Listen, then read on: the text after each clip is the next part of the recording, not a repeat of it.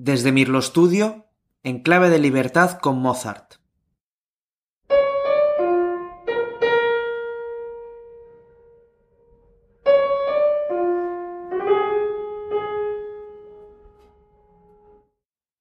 En 1781, Mozart se traslada a Viena, donde es respetado y apoyado por el público, y además donde por primera vez en su vida no va a estar al servicio de nadie.